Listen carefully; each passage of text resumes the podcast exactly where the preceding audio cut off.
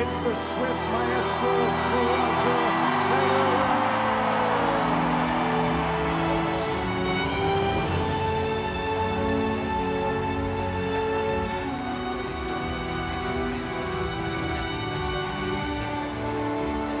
Hoy es el día donde termina la carrera olímpica de His name is Roger Federer. One of the most, if not the most important player in the in the history of this of this sport that is is living. Roger is uh, someone that do great things in the sport. I think he does with a lot of class.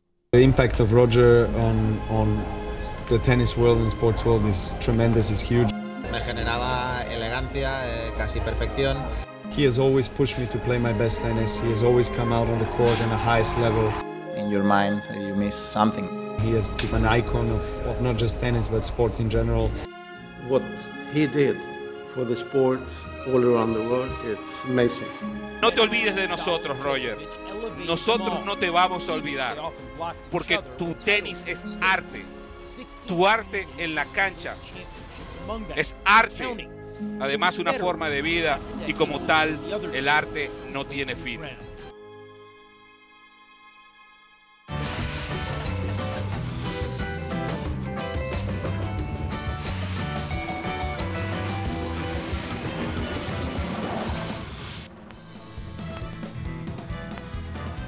No sé si sonreír o estar triste, pero bueno, es un día más con uh, Roger Federer que se despidió ya del tenis al lado de su mejor amigo, su mejor rival y en, en la ciudad donde creo que tuvo sus mejores triunfos, ¿no? En Londres, por supuesto, en Wimbledon.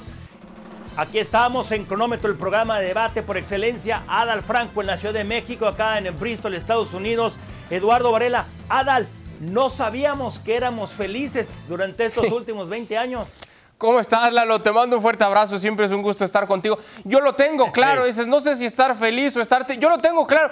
Voy a evitar llorar porque quizás si ya sea una exageración, pero estoy cerca de una lágrima. Para mí sí es un día muy triste, Lalo. En verdad, nos resistíamos. Cómo la medicina no ha llegado a conocer un medicamento que pueda alargar la salud del cuerpo para darle mil años a Federer, Lalo, por favor.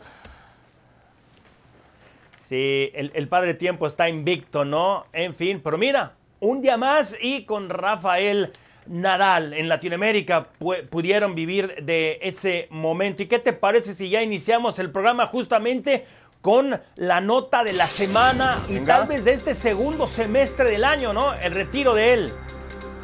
Sí. Y la pregunta es, tiene sí, que ver justamente con los titulares. ¿Cómo definir el retiro? ¿Con qué frase tú eh, pu- publicarías el periódico mañana?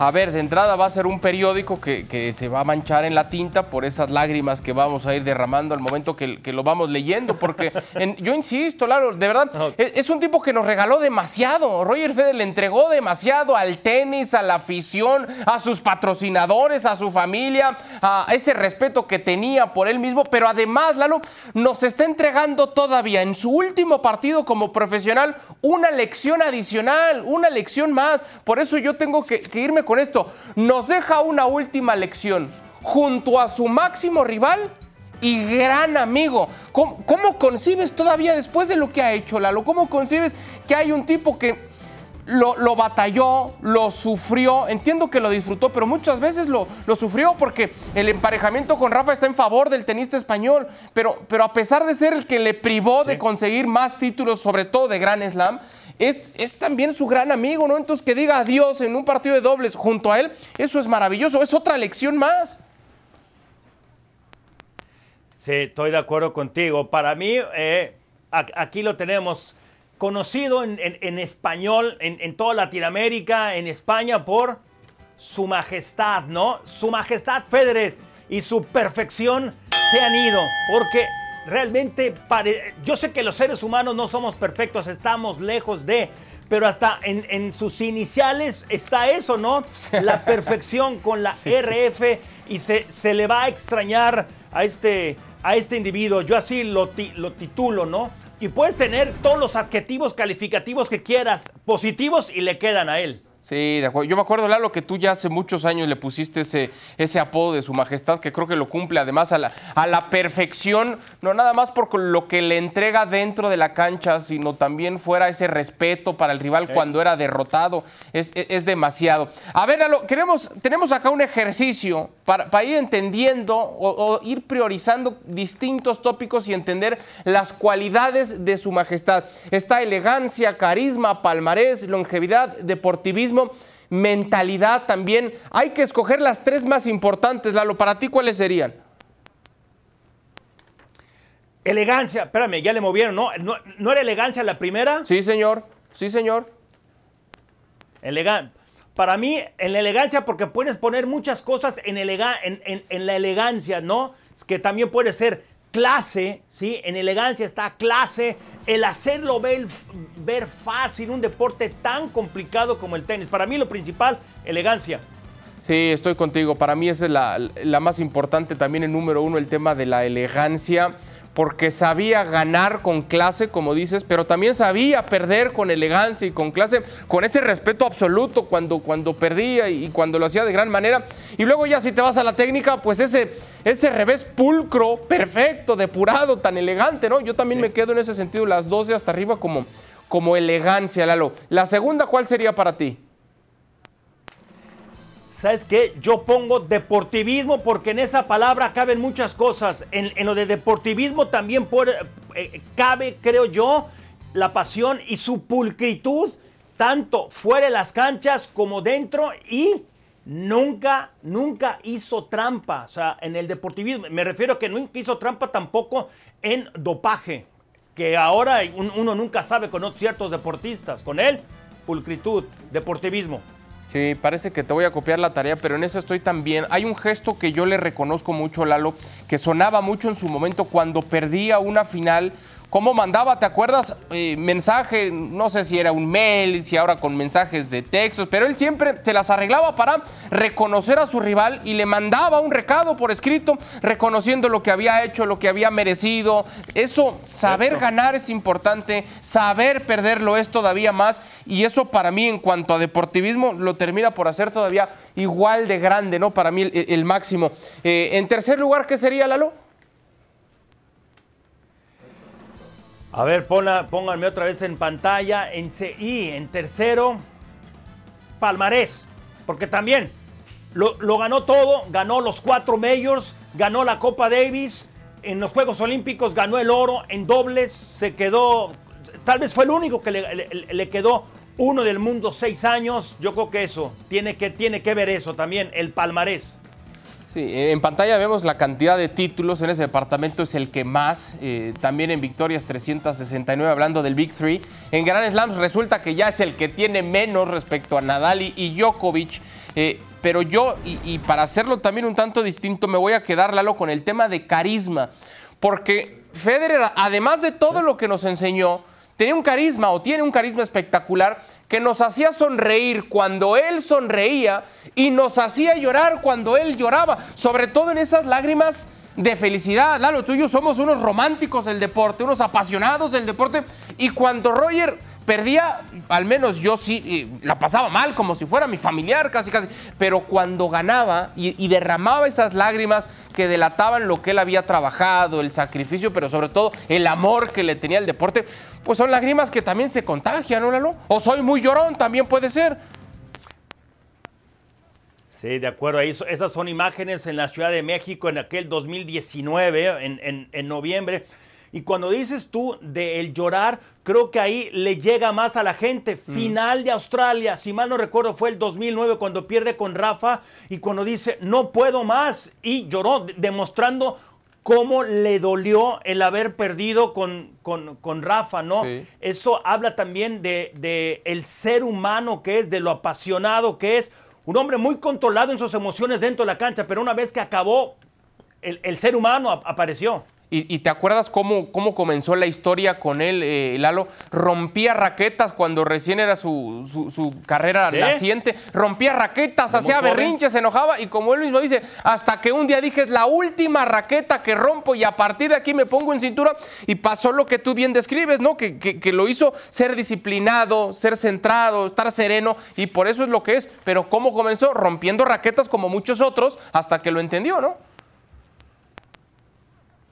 Sí. El charro suizo, como publicó algún periódico después de que participó en la Ciudad de México poniéndose el sombrero.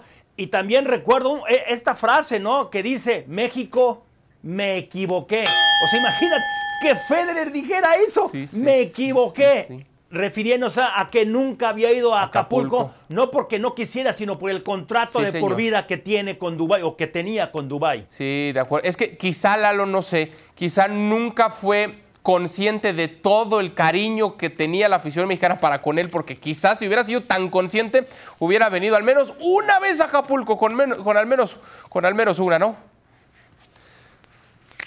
Bueno. Hacemos con Pietra para hablar de fútbol y... Dale. Sí, ya está Pietra, lo estoy viendo a lo lejos. Ojalá que le tire al América. Ah, no, no vamos a hablar del América. Qué lástima, hablaremos del tri de los Pumas.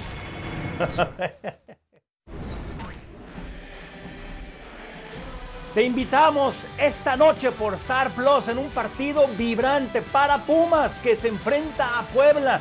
Es ganar o ganar porque si no puede quedar eliminado el equipo de los Pumas esta noche. 8.55 hora de México, Star Plus.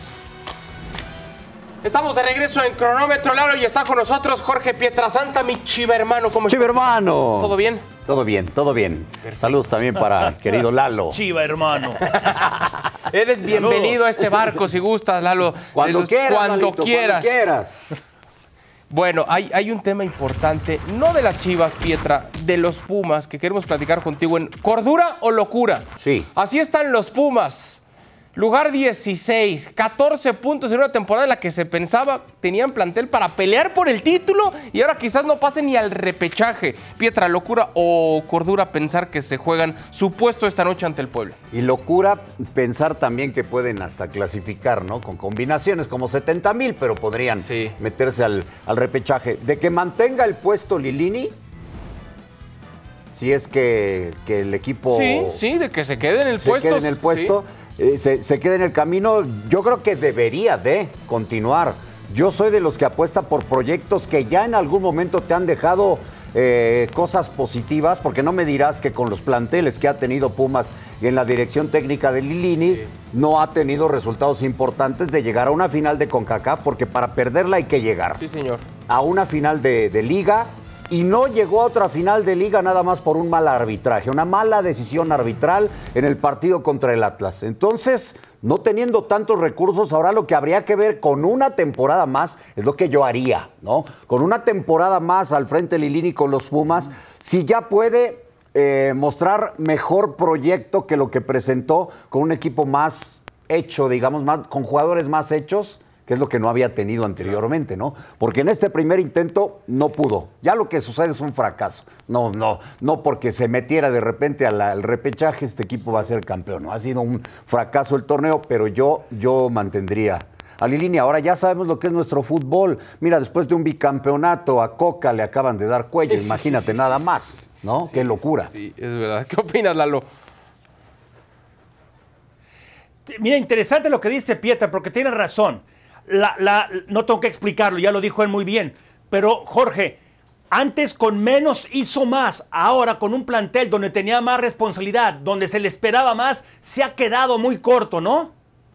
Sí me parece eso, por eso yo pensaría que en un segundo torneo a ver cómo sucede, porque aquí eh, eh, lo de Pumas estuvo envuelto de lo de Dani Alves, ¿no? Y me parece que eso también Lilini le costó trabajo moverlo y poderlo manejar, porque se hablaba de Pumas Dani Alves y volvió a jugar y volvió a jugar y todo el partido y todo el partido y todo el partido y eso fue una presión extra, muy extra para el técnico. Sí, sí, sí.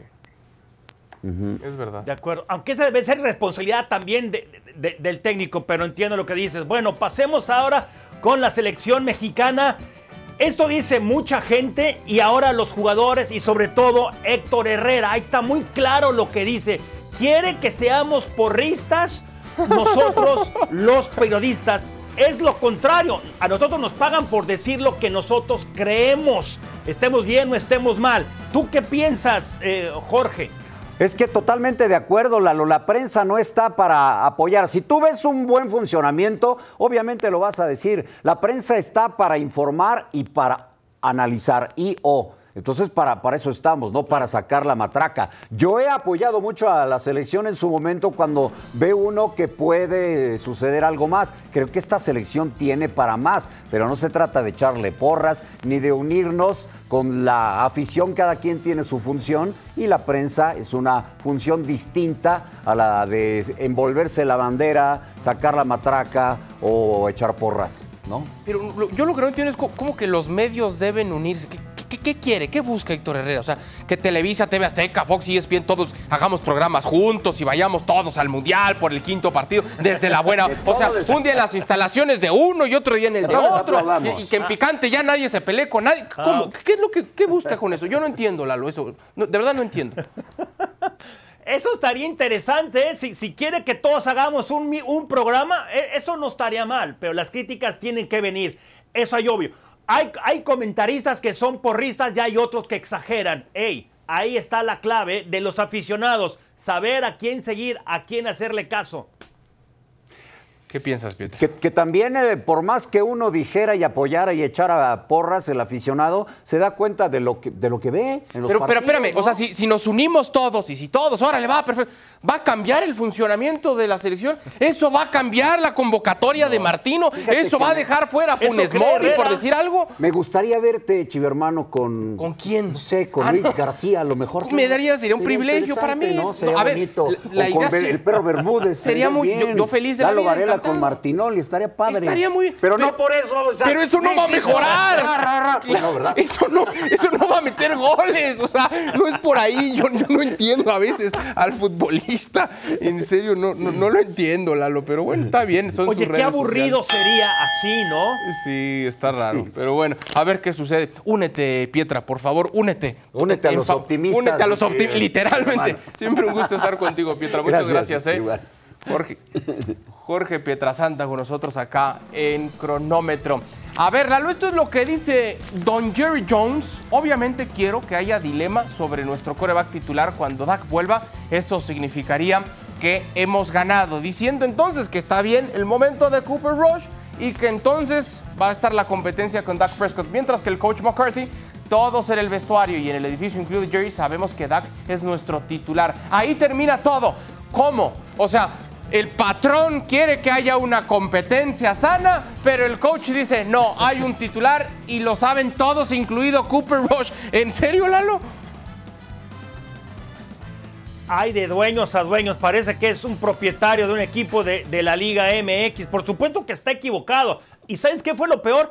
Que ningún periodista se acercó a preguntarle, oiga, ¿se puede haber un, un- un dilema, una controversia en el equipo? No, él llegó y dijo, oigan, ¡pum! Y soltó esa bomba. Es lo peor que puede hacer un dueño o alguien de- e- en un equipo. Pero, pudo ¿por haber qué, dicho Lalo? esto. Sí, ¿Por qué? ver, Perdóname que te da- interrumpa. ¿No está generando le- la Le gusta competencia? vender. Le gusta. Espérame. Lo, lo que debió haber dicho es. Yo entiendo lo que él quiso decir. Si él dice, Dak es nuestro coreback y cuando regrese va a seguir en las riendas de la ofensiva. Pero necesitamos que Cooper Rush gane la mayoría o que gane todos sus partidos. Eso es lo que queremos. Pero Dak es el titular. Eso es lo que debió de decir. Mm. No que quiere un dilema.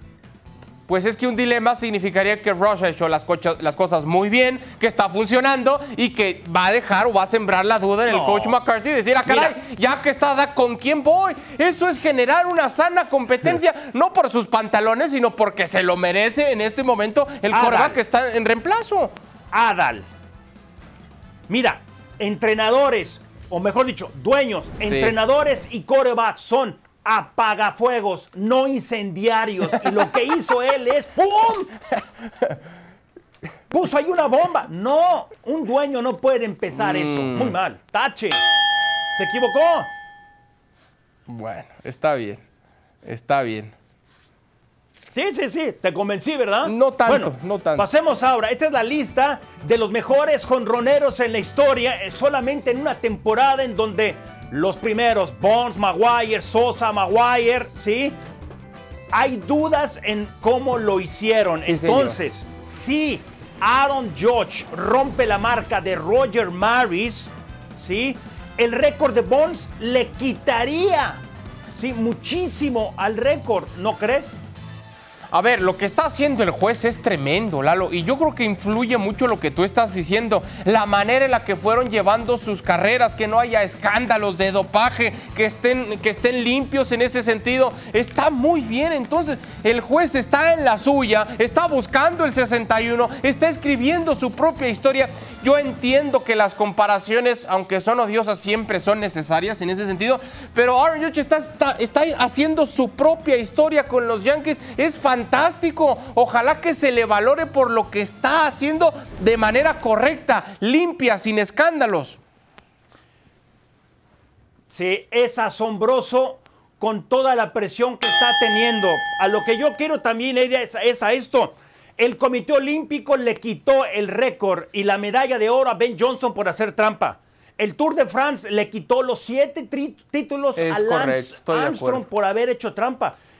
Grandes ligas deberían de hacer lo Estoy mismo y de acuerdo decir, contigo. Roger Maris es el poseedor del récord. ¿Por qué no lo hacen?